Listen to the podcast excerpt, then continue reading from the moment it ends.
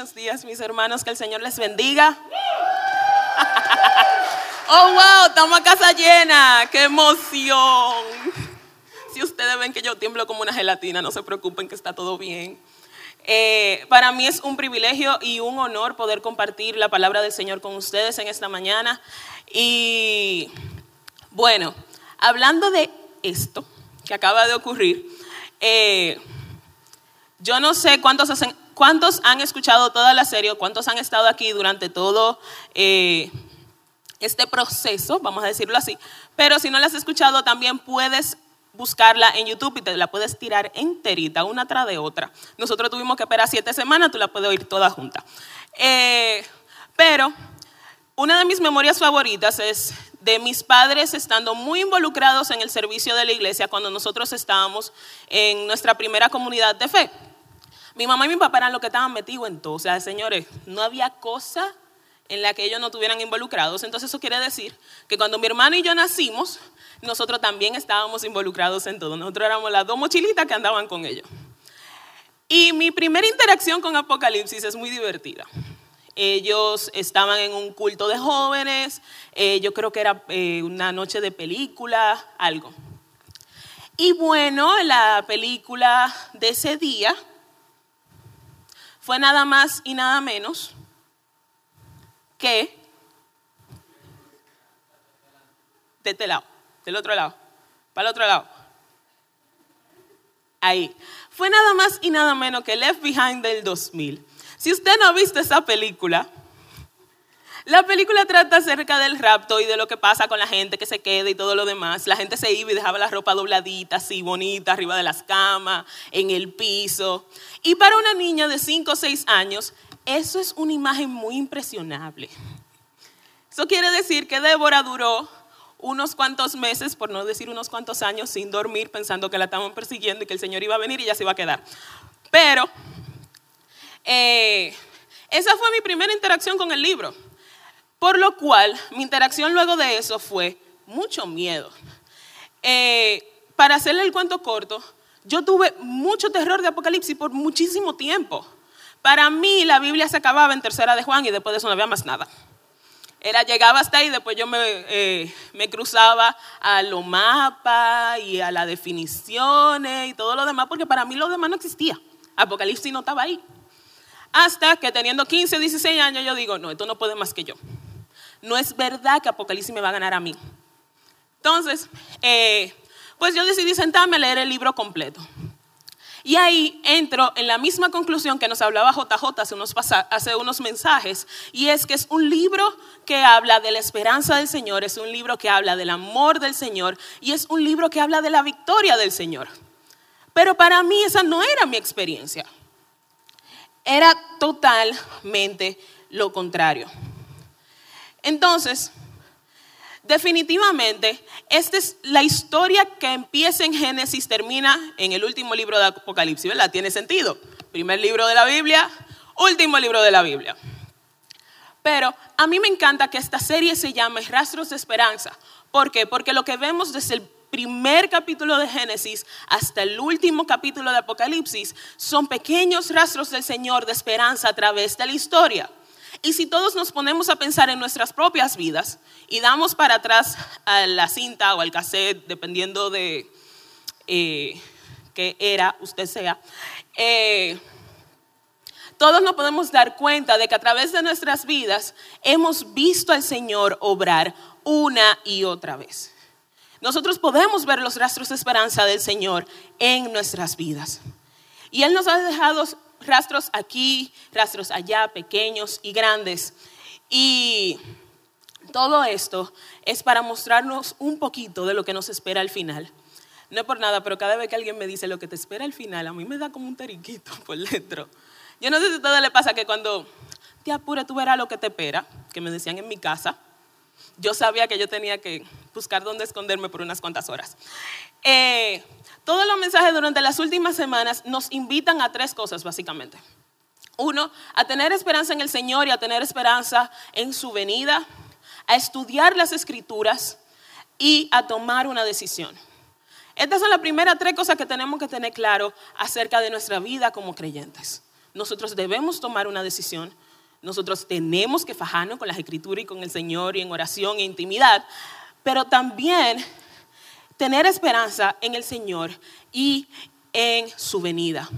Apocalipsis viene siendo como el sneak peek o el trailer de lo que va a pasar al final. También pudiera ser como esa persona que cuenta los episodios de WandaVision o que te dice lo extra crédito de Marvel, pero de una mejor manera porque, ¿verdad? No, no termina muy bien con la gente que te cuenta el episodio. Y es una verdad a la que todos nos tenemos que enfrentar. Apocalipsis, por más que aparenta ser ficción, es una realidad. Y es una realidad a la que todos nos vamos a tener que enfrentar. Y hay una verdad dentro de esto. Si nosotros tenemos tanto miedo del final, si tenemos tanto miedo de la venida del Señor, es porque sinceramente no sabemos de qué lado del pleito vamos a quedar. Tenemos tanto tiempo viéndolo como una historia de terror, cuando en realidad este es el final de la muerte, es el final de Satanás, es el final del sufrimiento y es el final del dolor. Pero al mismo tiempo es la victoria de nuestro Señor por encima de todo eso. Y esa es la realidad de Apocalipsis. Y es verdad, el libro parece una película de fantasía o de ciencia ficción. Pero vamos a verlo de esta manera. El libro que tanto miedo nosotros le tenemos es el libro que más esperanza tiene. El libro que nos da la esperanza de que solamente es cuestión de tiempo. Es cuestión de tiempo para que Satanás esté derrotado, es cuestión de tiempo para que el Señor gane y nosotros lo presenciemos. Señor, imagínense eso, nosotros vamos a estar ahí cuando el Señor derrote a Satanás. Y lo vamos a ver. Y vamos a estar ahí cuando el Señor gane. Y vamos a estar ahí después que el Señor gane. Y esa es la mejor parte. Entonces, por eso es que nosotros tenemos que tomar una decisión. Tenemos que decidir qué nosotros vamos a hacer. Ya el Señor nos escogió a nosotros. Ya Él peleó por nosotros, Él murió por nosotros, Él pelea por nosotros todos los días y Él va a pelear por nosotros al final. Pero nosotros tenemos que decidir de qué lado nosotros vamos a estar cuando Él pelee. Y si vamos a triunfar con Él. Entonces, Débora, ok, ¿qué pasa si yo escojo al Señor? ¿Verdad? ¿Qué pasa? Yo quisiera que me acompañen a leer algunos versos de Apocalipsis capítulo 21 y 22. Si recuerdan en el panel, eh, hablaron de que estos son los, capítulos más fáciles de leer de Apocalipsis. Son estos y las iglesias, ¿verdad? Entonces, leamos todos Apocalipsis capítulo 21, versículos 1 al 7. Dice, entonces vi un cielo nuevo y una tierra nueva, porque el primer cielo y la primera tierra habían desaparecido y también el mar. Y vi la ciudad santa, la nueva Jerusalén, que descendía del cielo desde la presencia de Dios, como una novia hermosamente vestida para su esposo. Oí una fuerte voz que salía del trono y decía, miren, el hogar de Dios ahora está entre su pueblo. Él vivirá con ellos y ellos serán su pueblo. Dios mismo estará con ellos, Él les secará toda lágrima de los ojos y no habrá más muerte ni tristeza, ni llanto ni dolor Todas esas cosas ya no existirán más.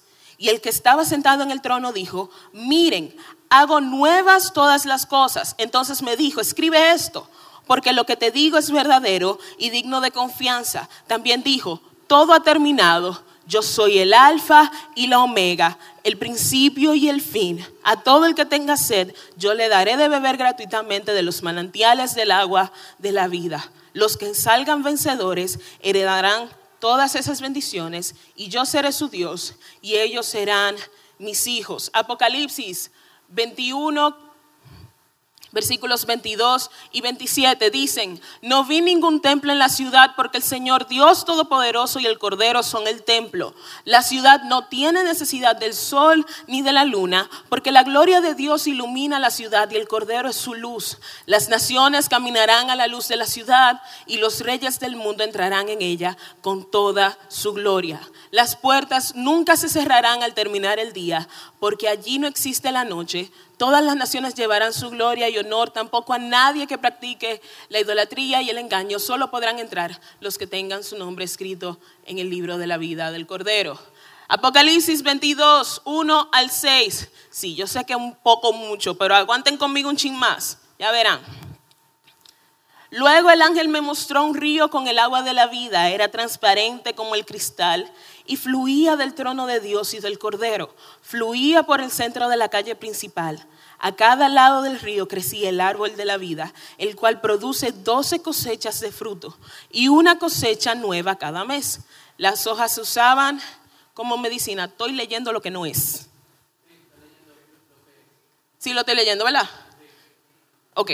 Ya no habrá más maldición sobre ninguna cosa, porque allí estará el trono de Dios y del Cordero, y sus siervos lo adorarán. Verán su rostro y tendrán su nombre escrito en la frente. Allí no existirá la noche, no habrá necesidad de luz de lámparas ni del sol, porque el Señor Dios brillará sobre ellos, y ellos reinarán por siempre y para siempre. Entonces el ángel me dijo, todo lo que has oído y visto es verdadero y digno de confianza. El Señor Dios que inspira a sus profetas ha enviado a su ángel para decirle a sus siervos lo que pronto sucederá. ¿Cuántos dicen amén? Entonces, si resumimos estos tres pasajes, terminan así. Estas son las promesas que el Señor nos, da o las características de la vida en ese cielo nuevo y esa tierra nueva.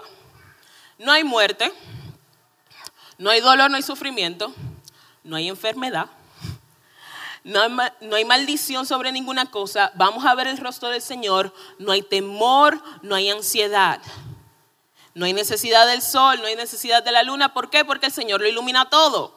No hay templo, porque el Señor y el Cordero son el templo, a.k.a. la presencia del Señor directo y en vivo. Reinaremos y viviremos con Él para siempre y veremos el rostro del Señor. Yo no sé ustedes. Esto suena como mucho, en verdad a mí también a veces me suena como medio ciencia ficción. Pero a mí también me emociona un montón. Me emociona el hecho de lo que nos espera cuando Él gane.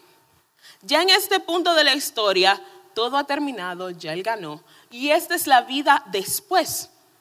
Me encanta cómo lo resume Gordon D. Fee en el libro Revelation, son unos comentarios acerca del libro de Apocalipsis, y dice, así el futuro de los hijos de Dios es rico y más allá de todo lo que los seres humanos han experimentado hasta este momento. Una nueva Jerusalén, donde Dios habita con su pueblo, donde el dolor se acaba para siempre, donde los sedientos beben de un eterno manantial que fluye con el agua de la vida, y donde el pueblo de Dios vive para siempre con su Padre celestial como hijos. No es que nosotros vamos a llegar y vamos a ser la plebe.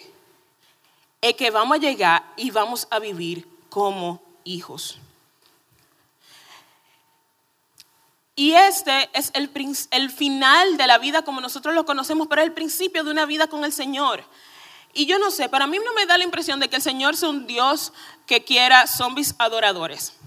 Yo no sé si ustedes escucharon el mensaje de Caleb de hace unas semanas, pero él hablaba de cómo él entendía que iba a ser la adoración cuando llegara este momento. Y él lo veía como con lightsabers y espadas y gente y pleito y gente cantando en el fondo. Pero yo, cada vez que me hablaban de la adoración al Señor, lo veía así. Por siempre y siempre y para siempre. O así.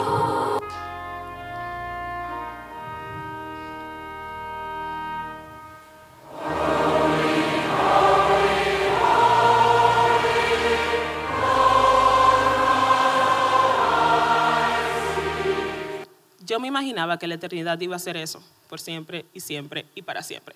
Pero entendiendo que nuestro Dios es un Dios con mucha creatividad, yo entiendo eh, que las cosas no van a ser así. Si usted todavía le queda dudas, puede escuchar el mensaje de adoración de esta misma serie. Pero la palabra lo que nos habla es de que va a ser un espacio de armonía total. Y yo entiendo que por eso es que se nos hace tan difícil pensar en el final. Nosotros no entendemos lo que una vida sin ansiedad. ¿Quién sabe lo que una vida sin ansiedad? Levanta la mano. Exacto, mi amor, porque tú todavía tienes. El niño tiene como dos años, claro. Todavía no sabe lo que es la ansiedad. Señor, te mantenga así, mi amor. Eh, ¿Quién no sabe lo que es una enfermedad o lo que tiene miedo? Señor, uno no más tiene que salir a la calle para sentir miedo. Eh, entonces para nosotros es difícil concebir la vida con el Señor después en la eternidad, porque nosotros no entendemos o no hemos conocido nada parecido a eso. Pero lo pero es que el Señor no solamente nos promete eso, sino que nos promete caminar con nosotros en lo que llegamos a esa vida. Él nos promete estar con nosotros aún mientras nosotros estamos sufriendo todavía, mientras todavía no duele el cuerpo y mientras todavía no morimos. Hace un par de semanas yo hablaba con mis estudiantes, para quienes no saben, yo soy maestra, gloria a Dios, de hermosos adolescentes de 15, 16, 17, 18 años. Eh, gloria a Dios por eso. ¿Cuántos alaban? Eh, y estábamos hablando acerca de la necesidad de nosotros trazar metas para, trazar pasos para llegar a la meta. Es decir, enfocarnos en un fin en específico. Porque los pasos nos mantienen enfocados. Y lo mismo pasa con el Señor. Él es nuestra meta. Nuestra meta es que nosotros podamos llegar al capítulo 21 y 22 de Apocalipsis y entrar por la puerta. Después que nosotros entramos por la puerta, todo va a estar bien. Entonces, ¿cuál es nuestra meta? Entrar por la puerta. Entonces, el Señor nos dejó un set de instrucciones y Él ya ha ido hablando de cómo, cómo nosotros vamos a llegar. Y yo lo resumo en tres pasos. Claro, porque si yo le doy clase a ellos, vamos a dar cátedra aquí también. Me excusan los profesores. Eh, y yo lo resumo en tres pasos. Intencionalidad, obediencia y confianza. ¿Cómo es esto? Bueno, Intencionalidad es algo que nosotros hacemos deliberadamente y con la intención y la voluntad y porque ya lo hemos pensado. Es decir, una decisión que nosotros tomamos en buen dominicano a pota. Y es la manera de nosotros vivir la vida con el Señor. No podemos dejar nuestra relación con el Señor al chance. A ver qué va a pasar, yo voy a comenzar a caminar aquí, vamos a ver qué sucede. Sino que nuestra vida tiene que ser una vida intencional. Yo busco al Señor intencionalmente porque yo creo en lo que Él me está diciendo. Yo busco al Señor intencionalmente porque yo creo en su venida. Y yo vivo una vida intencional al Señor porque yo sé que Él tiene cuidado de nosotros.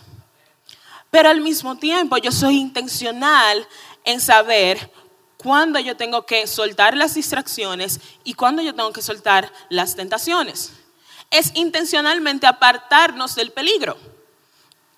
Y es como huir, como cuando viene la tentación, como lo hizo José. No, fue, no fue José. Sí, fue José. Tuve ustedes, ven, era para que prestaran atención, ustedes no me estaban prestando atención, nada más me respondieron dos gente. Eh, o es tomar una posición firme como lo hizo Esther por el Señor. O es dejarlo todo atrás como lo hizo Pablo. Y de vez en cuando, como David, no lo loco, pero eso no se lleven de eso, que eso no es todo el tiempo. Entonces, ser intencional quiere decir que vivimos una vida con intención para el Señor. Vivimos una vida que agrada al Señor porque nosotros queremos agradar al Señor. Obediencia a la palabra del Señor y a los mandatos que Él nos ha dejado. El Señor sabe lo que es mejor para nosotros. Todos nosotros sabemos lo que toma malas decisiones. ¿Quién no toma malas decisiones? Diga yo. Yo vi una mano por ahí, señores, tienen que orar más. Eh, obediencia al Señor quiere decir que yo me voy a negar a mí mismo y a lo que yo quiero, sabiendo que lo que el Señor me está dando es mucho mejor. Sabiendo que la decisión que el Señor me está incitando a tomar o que me está diciendo, vete por aquí, no te vayas por allá, es mejor que lo que yo quiero porque es que nosotros no vemos la imagen completa. Y Él sí. Y algo que hablábamos el miércoles era en el discipulado mixto, final, eh, es el hecho de que no podemos dejarnos llevar por nuestros sentimientos. Ahora mismo todos queremos que sentirnos bien y sentirnos bien. Obedecer al Señor no siempre va a ser que nos sintamos bien. Y por eso es que tenemos que ser intencionales en ser obedientes. Y por último, confianza. Uno de mis versículos favoritos es Jeremías capítulo 29, verso 11. Yo, tengo, yo sé los planes que tengo para ustedes, planes de bien, no de mal, para darles un fin y una esperanza. A mí me encanta ese versículo, ¿por qué? Porque me acuerda en quién yo he confiado, en dónde está mi esperanza. Para lo que los que hemos creído, Nuestra confianza en el Señor quiere decir que a pesar de lo que esté sucediendo, yo voy a creer en que el Señor tiene cuidado de mí. No quiere decir que el Señor está micromanejando mi vida, pero sí quiere decir que el Señor está cuidando y el Señor sigue teniendo el control. Entonces, nuestra confianza no debe estar puesta ni en nosotros, ni en nuestra familia, ni en si el gobierno tiene la, ¿cómo la cosa? La gasolina, eh, la fórmula de la gasolina, ni en nada de lo que está pasando a nuestro alrededor. Nuestra confianza tiene que ser lo que Él ha dicho, las promesas que Él nos ha dejado y que lo que Él ha prometido es real. Esperanza de que Él vuelve por nosotros. Esperanza de que nosotros no andamos por la vida luchando solo, sin propósito y sin meta. Saber que todo lo que nosotros tenemos ahora mismo un día no va a estar. Pero nuestra confianza es que un día Él volverá por nosotros y Él va a ser nuestro futuro y Él es nuestra esperanza.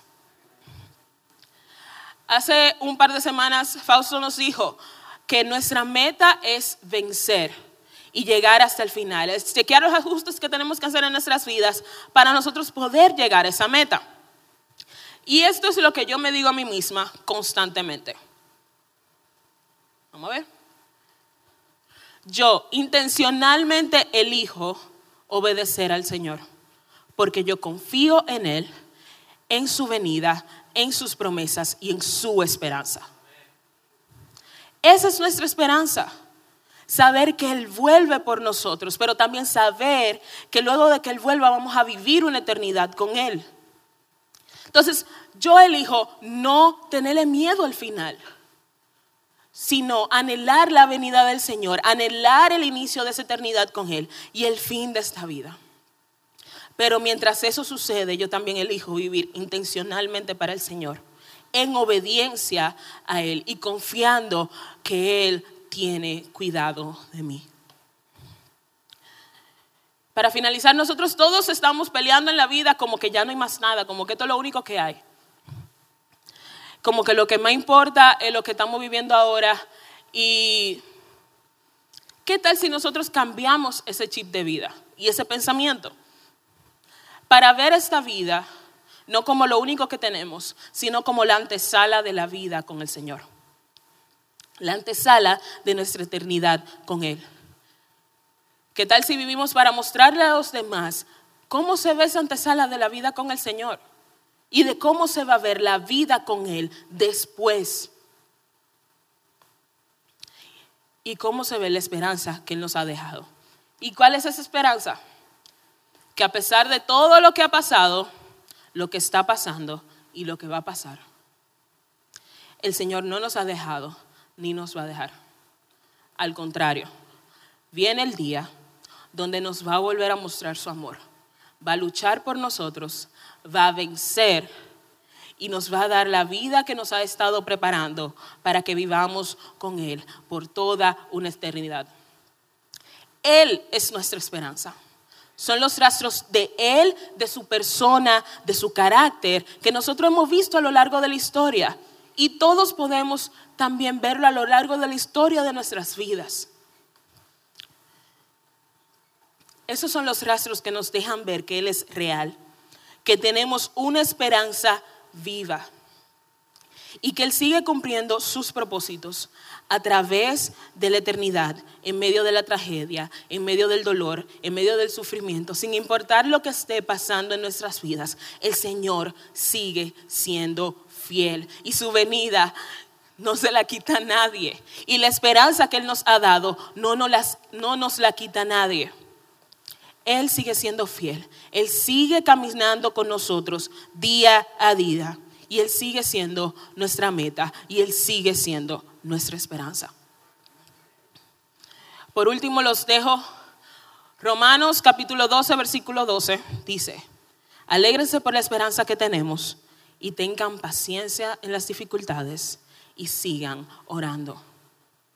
Hermanos, yo los invito a que sigamos hasta que lleguemos a la meta y que no sigamos arrastrándonos como que, ay, ya no puedo más, sino que sigamos con alegría, sigamos con gozo, sabiendo que lo que nos espera es mejor, sabiendo que en Él está nuestra esperanza.